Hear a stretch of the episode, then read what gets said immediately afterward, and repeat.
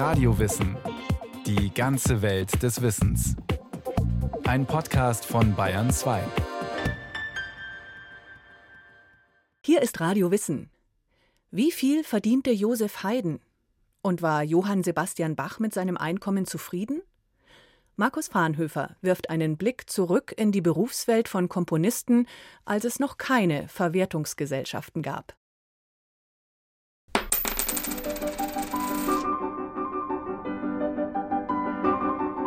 There is no business like show business. Musik ist nicht nur Kunst und Kulturgut. Musik ist auch ein Geschäft, das nach wirtschaftlichen Spielregeln funktioniert. Mit Musik wird Geld verdient. Musik ernährt Menschen. Musik ist eine Ware, mit der Handel betrieben wird. Das trifft nicht nur für unsere mediale Konsumgesellschaft zu, sondern auch für die Klänge der Vergangenheit. Nehmen wir zum Beispiel den Berufsstand des Komponisten. Ob Spätbarock, Hochromantik oder Impressionismus, wie ein Komponist komponiert, was er komponiert, wie er seinen Arbeitsalltag organisiert, all das hat immer auch einen ökonomischen Aspekt. Sobald wir unsere Musikgeschichte mit materialistischer Brille betrachten, fällt ein Phänomen auf, das als Mozart-Paradox bezeichnet werden kann. Es beruht auf zwei widersprüchlichen Erscheinungen. Erstens auf der ökonomischen Realität der historischen Person Mozart und zweitens dem Wirtschaftsfaktor Mozart im 21. Jahrhundert.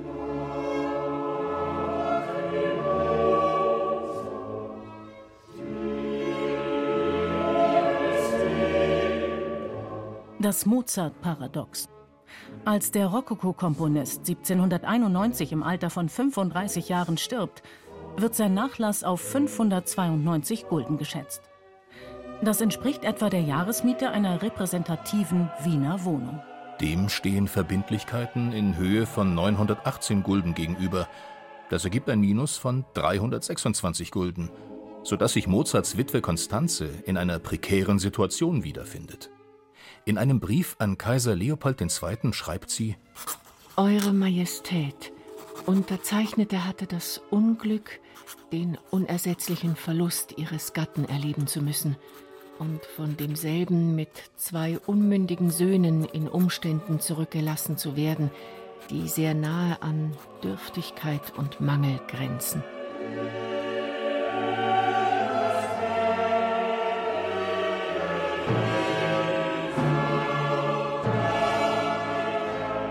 Der Mythos Mozart ist der Mythos vom gemobbten Genie, das im Armengrab verscharrt worden ist. Dieses populäre Bild vermittelt einen falschen Eindruck. Zwar konnte Mozart nicht mit Geld umgehen und hatte mit Intrigen zu kämpfen, dennoch war er einer der erfolgreichsten Komponisten seiner Zeit und damit auch ein Besserverdiener. So kalkuliert Mozart-Biograf Maynard Solomon Mozarts Einnahmen für dessen Todesjahr auf zwischen 3600 und 5600 Gulden. Nach heutigem Geldwert entsprechen 5600 Gulden etwa 200.000 Euro. Das ist ein Jahreseinkommen, das in Wien nur einer kleinen wohlhabenden Bevölkerungsschicht zur Verfügung stand.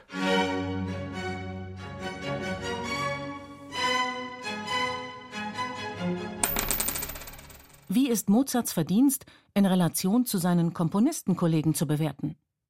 Ziehen wir zum Vergleich Joseph Haydn heran. 1791 fährt Haydn zum ersten Mal nach London. Der Österreicher ist eine internationale Berühmtheit und die Wirtschaftsmetropole London die Stadt, in der man mit Musik so viel Geld machen kann wie sonst nirgendwo. Haydn verbringt vier erfolgreiche Konzertsaisons in England. Pro Saison erhält er Beträge zwischen rund 1800 und 2400 Pfund Sterling. Das entspricht etwa dem dreifachen Jahresverdienst Mozarts. Zurück in Wien kauft sich Haydn ein ansehnliches Haus. Haydn und Mozart ging es also nicht schlecht. Heute würde es ihnen jedoch unvergleichlich besser gehen. Warum? Haydn und Mozart hatten einfach das Pech der frühen Geburt. Heutige Verwertungsgesellschaften wie die Deutsche GEMA existierten Ende des 18. Jahrhunderts noch nicht. Das Bewusstsein für den materiellen Wert von geistigem Eigentum ist eine moderne Idee. Ein gültiges Urheberrecht die Möglichkeit, dass ein Komponist für die Aufführung seiner Werke eine Vergütung erhält, das sind Errungenschaften, von denen Komponisten je nach Land erst seit Ende des 19., Anfang des 20. Jahrhunderts profitieren. Verwertungsgesellschaften und Urheberrecht haben die wirtschaftliche Situation von Komponisten grundlegend verändert. Und damit zum Mozart-Paradox Teil 2. Mozart als Wirtschaftsfaktor des 21. Jahrhunderts. Wolfgang Amadeus ist heute wirklich ein Wirtschaftsfaktor, denn er ist einer der umsatzstärksten Künstler unseres Musikmarkts. Ein Beispiel. Die Datenbank Operabase verzeichnet für die Spielzeit 2018/2019 unter den Top 15 der weltweit meistgespielten Opern vier Mozart-Opern. Was die Gesamtzahl aller Aufführungen betrifft, ist Mozart neunmal häufiger in einem Theater zu sehen als der Musical-Krösus Andrew Lloyd Webber. Mozart ist tot und hat nichts von seinem Erfolg. Was aber wäre, würde er heute noch leben? Dann wäre er, wie bei Komponisten üblich, Mitglied einer Verwertungsgesellschaft. Verwertungsgesellschaften kümmern sich unter anderem um konzertmäßige Aufführungsrechte, Bühnenrechte, Sende- und mechanische Vervielfältigungsrechte. Im Fall Mozart hieße das, wird ein Mozart-Tonträger verkauft, wandern Mozart-Noten über den Ladentisch, erklingt ein Mozart-Stück in einem Konzert, wird es im Radio gespielt, im Internet angeklickt oder als Filmmusik verwendet. Dann kassieren Verwertungsgesellschaften Gelder, die sie an Mozart nach Abzügen als Tantiemen weiterreichen würden. Im Dezember 2020 ging die Meldung durch die Presse, der US-amerikanische Songwriter Bob Dylan habe die Verlagsrechte seiner Lieder an einen Unterhaltungskonzern verkauft. Für 300 Millionen Dollar. Wolfgang Amadeus Mozarts Werkkatalog wäre ein Vielfaches wert.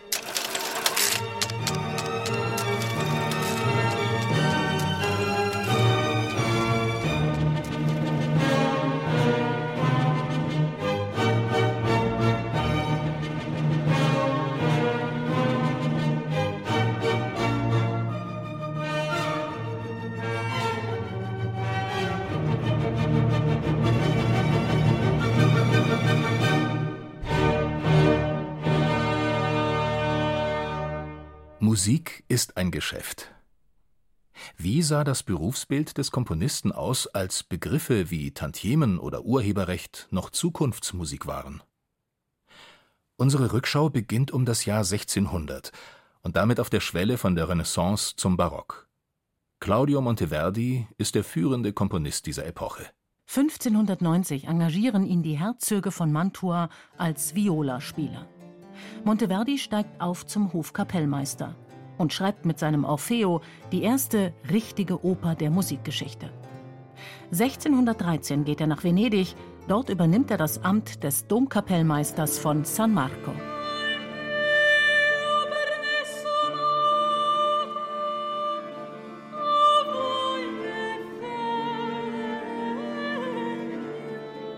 Claudio Monteverdis Erwerbsbiografie ist prototypisch für den damaligen Komponistenberuf und wird über viele Generationen hinweg der ökonomische Normalzustand sein.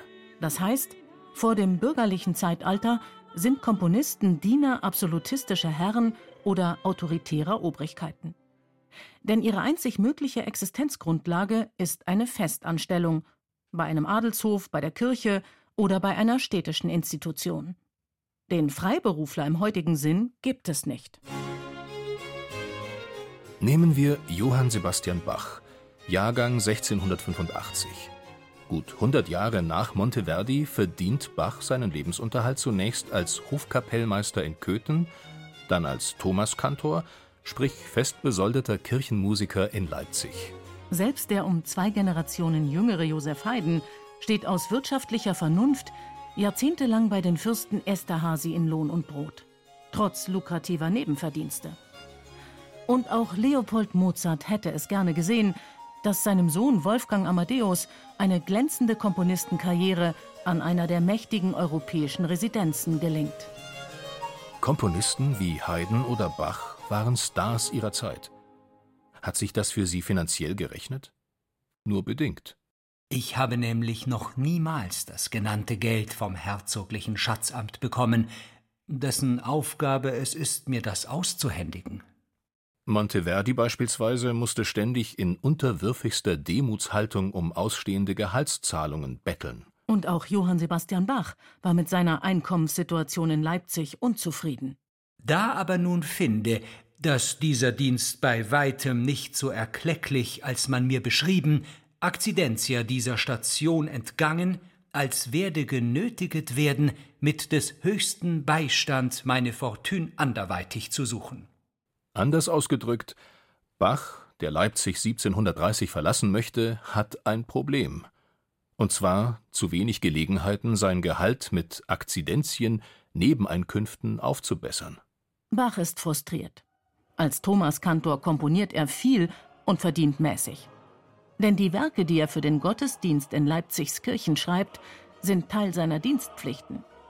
Niemand wäre auf die Idee gekommen, Bachs Weihnachtsoratorium extra zu honorieren.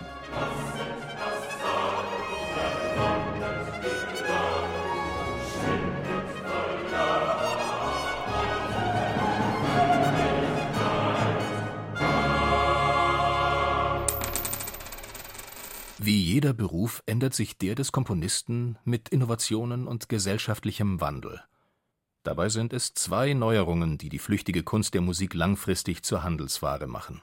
Die erste ist der Notendruck bzw. Notenstich, der ab Ende des 17. Jahrhunderts für Komponisten relevant wird. Notenausgaben sind Luxusartikel für wenige reiche Liebhaber. Finanziell bringen sie dem Komponisten zunächst wenig. Dennoch sind sie wichtig, denn sie mehren den Ruhm eines Musikers und stärken seine Position bei Vertragsverhandlungen mit potenziellen Arbeitgebern. Die zweite Innovation 1637 entsteht in Venedig das erste öffentliche Opernhaus. Bis dahin war die Oper ein Privileg von Adelshöfen. Jetzt kann jeder, der sich eine Eintrittskarte kauft, eine Opernaufführung besuchen. Das bedeutet, je publikumswirksamer eine Komposition ist, desto mehr Geld lässt sich damit verdienen. Musik wird zum Gebiet von Angebot und Nachfrage, von Gewinnen und Verlusten. Ein entscheidender Schritt in Richtung Musikmarkt ist getan.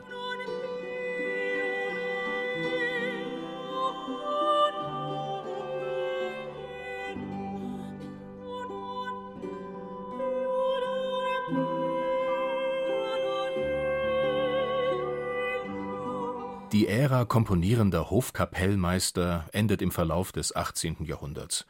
Der Angestellte wird immer mehr zum freien Unternehmer. Das trifft vor allem für diejenigen Komponisten zu, denen es gelingt, berühmt zu werden und die es sich daraufhin leisten können, die Fesseln dienstlicher Verpflichtungen abzustreifen. Vorreiter dieser Entwicklung ist Bachs Zeitgenosse Georg Friedrich Händel. Der gebürtige Hallenser macht Mitte des 18. Jahrhunderts in London Karriere. Das frühindustrielle England bietet marktwirtschaftliche Möglichkeiten, die das feudale europäische Festland noch nicht kennt. Händel managt Opern und Konzertproduktionen, natürlich mit eigenen Werken, und stirbt als wohlhabender Mann. Ein anderer berühmter, jedoch unglücklich agierender Freiberufler ist Wolfgang Amadeus Mozart. Anhand von Dokumenten können wir nachvollziehen, wie sich Mozarts Einkommen und damit das typische Einkommen eines Komponisten bis zum Ende der Wiener Klassik zusammengesetzt hat. So finden wir für das Jahr 1791 folgende Einträge: La Clemencia di Tito 900 Gulden, die Zauberflöte 900 Gulden. Die Oper La Clemencia di Tito ist ein Auftragswerk für die Kaiserkrönung in Prag. Die Zauberflöte hat Mozart für Emanuel Schikaneders unternehmerisch geführtes Theater auf der Wieden geschrieben. Die 900 Gulden sind jeweils Pauschalvergütungen. Die Zauberflöte entpuppt sich als großer Publikumserfolg mit vielen Aufführungen. Und dennoch, in Mozarts Portemonnaie schlägt sich das nicht nieder. Der nächste Eintrag Publikationen 550 Gulden. Mit Publikationen, sprich gedruckten Noten, erzielt Mozart etwa ein Zehntel seines Jahreseinkommens. Dabei verkauft er meistens fertige Manuskripte für einen Festpreis an Verlage. Umsatzbeteiligt am Verkaufserlös seiner gedruckten Werke ist er nicht. Und dann lesen wir Stunden geben. Wie andere Komponisten unterrichtet auch Mozart. Beethoven ist einer seiner Schüler. Mein Preis für zwölf Lektiones ist sechs Dukaten. Und da gib ich Ihnen noch zu erkennen, dass ich es aus Gefälligkeit tue. Das Einkommen eines Komponisten wie Mozart speist sich also aus unterschiedlichen Quellen. Einen Punkt dürfen wir dabei nicht vergessen. Mäzenatentum. Immer wieder sind es Mäzene, die Komponisten finanzielle Sicherheit und Möglichkeit zur schöpferischen Entfaltung geben. Beethoven zum Beispiel erhält von drei Adligen eine lebenslange Leibrente. Und was wäre aus Richard Wagner geworden ohne den bayerischen Märchenkönig Ludwig II.?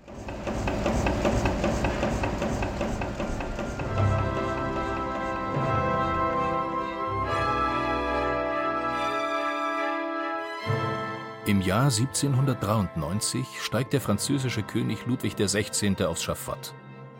Die Dampfmaschine bestimmt den Takt und das Tempo der industriellen Revolution. Europa wandelt sich radikal. Und damit auch die Musik. Aus einer feudalen wird eine bürgerliche Kunst.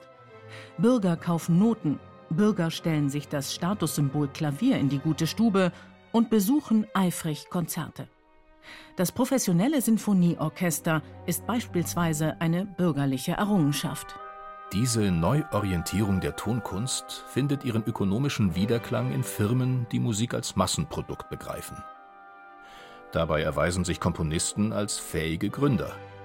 Einer ist der Heidenschüler Ignaz Pleyel, der einen besonderen Spürsinn fürs Musikgeschäft hat.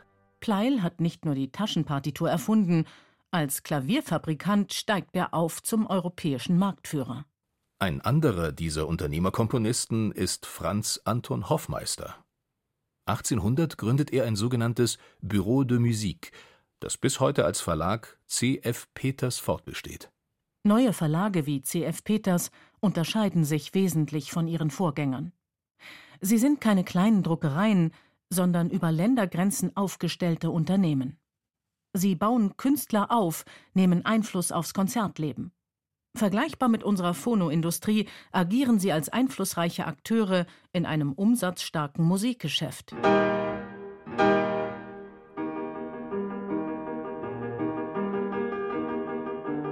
Verlage verdienen viel Geld, denn Noten sind Big Business.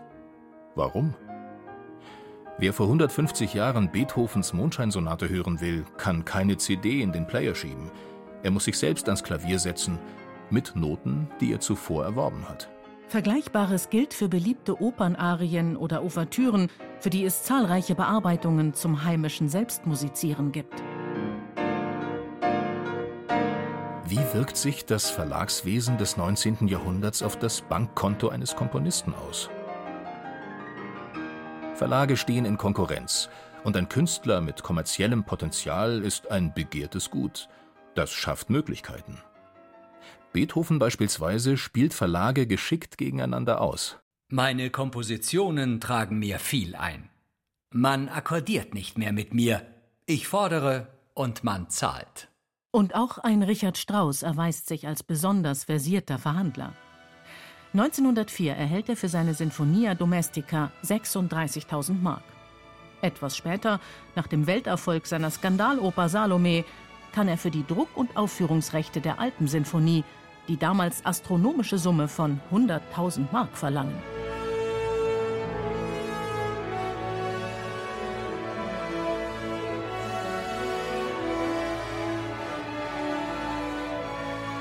Armer Komponist reicher Komponist.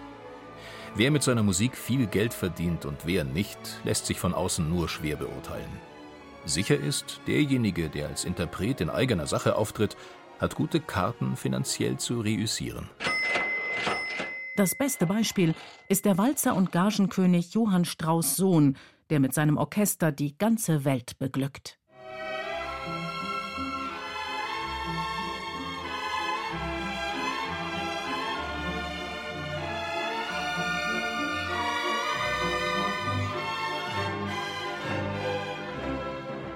Ob gefeiert oder nicht, generell haben die Komponisten der Vergangenheit mit zwei Problemen zu kämpfen. Erstens, sobald sie ein Manuskript aus den Händen geben, verlieren sie in Ermangelung eines Urheberrechts die Kontrolle über ihr Werk. Und zweitens, ein Tantiemensystem, also eine Vergütungsregelung für die Aufführung eines Werks, ist noch nicht eingeführt. Dass dieser Missstand beseitigt worden ist, hat die Komponistenzunft drei Franzosen zu verdanken.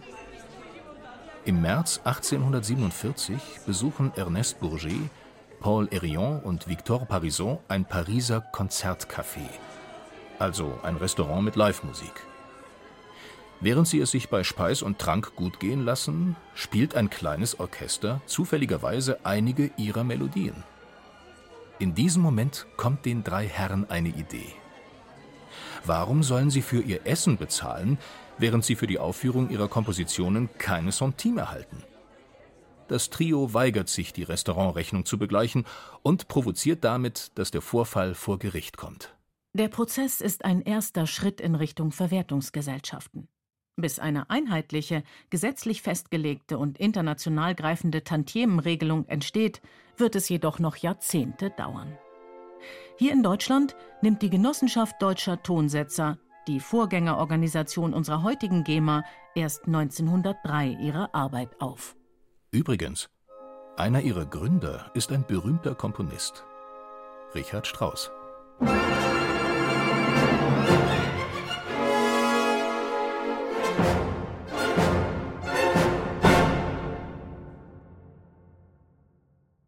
Das war Radio Wissen, ein Podcast von Bayern 2. Autor dieser Folge Markus van Höfer. Es sprachen Christian Baumann, Katja Amberger, Florian Schwarz und Katja Schild. Technik Wolfgang Lösch. Regie Markus van Höfer. Redaktion Nicole Ruchlack. Wenn Sie keine Folge mehr verpassen wollen, abonnieren Sie Radio Wissen unter bayern2.de slash podcast und überall, wo es Podcasts gibt.